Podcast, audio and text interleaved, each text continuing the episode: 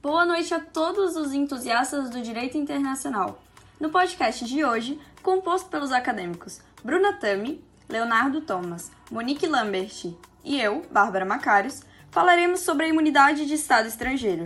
É, Bárbara, a gente podia tanto estar tá falando de outro tipo de imunidade, né? É, tipo, sei lá, o do nosso corpo contra o coronavírus, talvez. Uhum.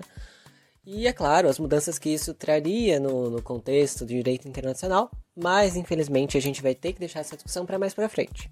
Pois é, colega.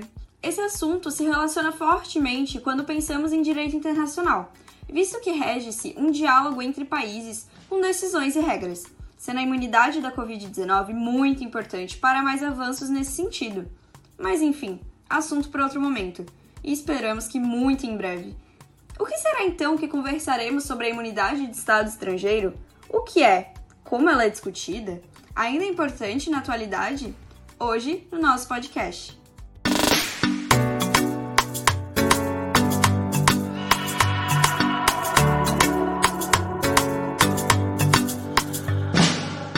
Bom, para conseguirmos integrar todos os assuntos que falaremos hoje, farei uma breve explicação do que se trata a imunidade de Estado estrangeiro. Nada mais é do que privilégios que alguns cargos ocupados pelos estrangeiros possuem, e assim conseguem se isolar da aplicação jurisdicional civil, penal e até mesmo tributária. Portanto, permanece apreendido pelo direito costumeiro no âmbito dos grandes princípios e especialmente pelo direito interno no âmbito da execução prática. A jurisdição, nesse sentido, então não se intercala tanto com o sentido processual, Jurisdição no direito internacional fala mais sobre a soberania estatal em seu território, também possuindo consequências externamente. Não há qualquer autoridade jurídica que lhe seja superior, eles são iguais. E não há competência jurisdicional entre iguais, na medida que um Estado X não poderia submeter um Estado Y à sua jurisdição. Logo, somente beneficiando o próprio Estado enquanto titular do poder soberano. Sim, Bárbara. E essa imunidade da jurisdição veio após a Segunda Guerra Mundial, em razão da necessidade dos Estados de criarem diretrizes para o tratamento das questões diplomáticas. Isso como foi realizado na Convenção de Viena, com as relações diplomáticas. A convenção foi incorporada pelo direito brasileiro pelo decreto número 56.435 de 1965.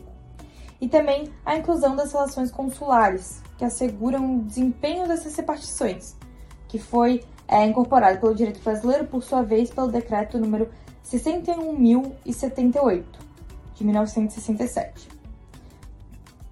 Esses decretos são antigos decretos que influenciam até hoje no direito internacional. Exatamente. E falando sobre imunidade jurisdicional, não podemos esquecer da imunidade de execução. De acordo com Cândido Dinamarco, ela é um conjunto de medidas com as quais o juiz produz a satisfação do direito de uma pessoa à custa do patrimônio de outra, sendo garantido pelo artigo 22 da Convenção de Viena. Por esse aspecto, a execução sempre foi vista de uma maneira mais estrita que a jurisdição, visto que julgar um Estado estrangeiro é uma coisa, já submeter seus bens a um processo de execução forçada é outra coisa bem diferente a violação à soberania do Estado será muito mais forte na execução do que no julgamento.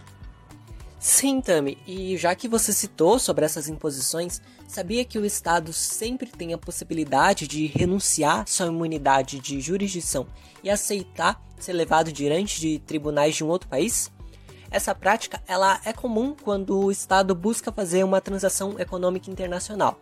Assim, os contratos, seja ele de empréstimo ou fornecimento de bens ou serviços, ele vai conter sistematicamente uma cláusula nos seus termos que afirma que o Estado renuncia à invocação da sua imunidade de jurisdição com relação à parte privada, isso para todos os conflitos tratando da execução e da operação da causa. Agora, falando da aplicabilidade da imunidade, a interpretação do conceito e a postura que os países vão assumir perante aquilo vai acabar variando conforme o país. Os países que, que foram socialistas e os países em desenvolvimento, via de regra, entendem que a imunidade de jurisdição é total, ou seja, a imunidade cobre todos os atos, sejam eles quais forem.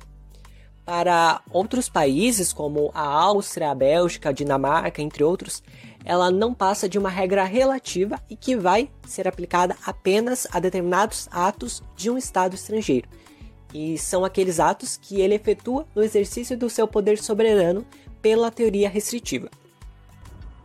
Pois é, Léo. E especificamente no Brasil, o STF, em 2002, no recurso especial número 222-368, decidiu que a imunidade de jurisdição dos estados estrangeiros não é absoluta, em especial no que se refere aos litígios trabalhistas sobre contratos celebrados entre representações estrangeiras e profissionais brasileiros em território nacional. O ministro Celso de Mello argumentou que o consulado não poderia desrespeitar os direitos sociais da trabalhadora, conforme a evolução do direito internacional, que o Brasil também acompanha. Essa, essa evolução é, é representada por tratados, como a Convenção Europeia sobre a Imunidade dos Estados, de 1972, bem como a legislação interna de diversos países, como Estados Unidos, Reino Unido, Austrália e outros. Em contrapartida sobre a execução da sentença, Celso de Mello afirmou que é mais abrangente, e encontrará obstáculos na questão da intangibilidade dos bens de missões diplomáticas. Mas o recurso sobre o processo é de conhecimento de que o Estado estrangeiro deva se submeter ao órgão competente da Justiça Trabalhista. Isso mesmo, e para acrescentar na sua fala, Mori, em 2017 foi decidido pelo Supremo Tribunal Federal que os organismos internacionais possuem essa imunidade de jurisdição, reafirmando né, a jurisprudência dominante da Corte e já garantida por tratado. É, a matéria ela foi objeto de, de análise do recurso extraordinário 1034-840, que teve grande repercussão e reconhecimento na época. O caso citado, ele teve origem quando um trabalhador reclamou contra o Programa das Nações Unidas para o Desenvolvimento, o PNUD, e contra a União Federal. Isso porque ele queria o reconhecimento do, do seu vínculo empregatício com o órgão internacional. O recurso ele foi negado inicialmente, mas o STF votou por unanimidade pelo reconhecimento da existência de repercussão da questão constitucional suscitada.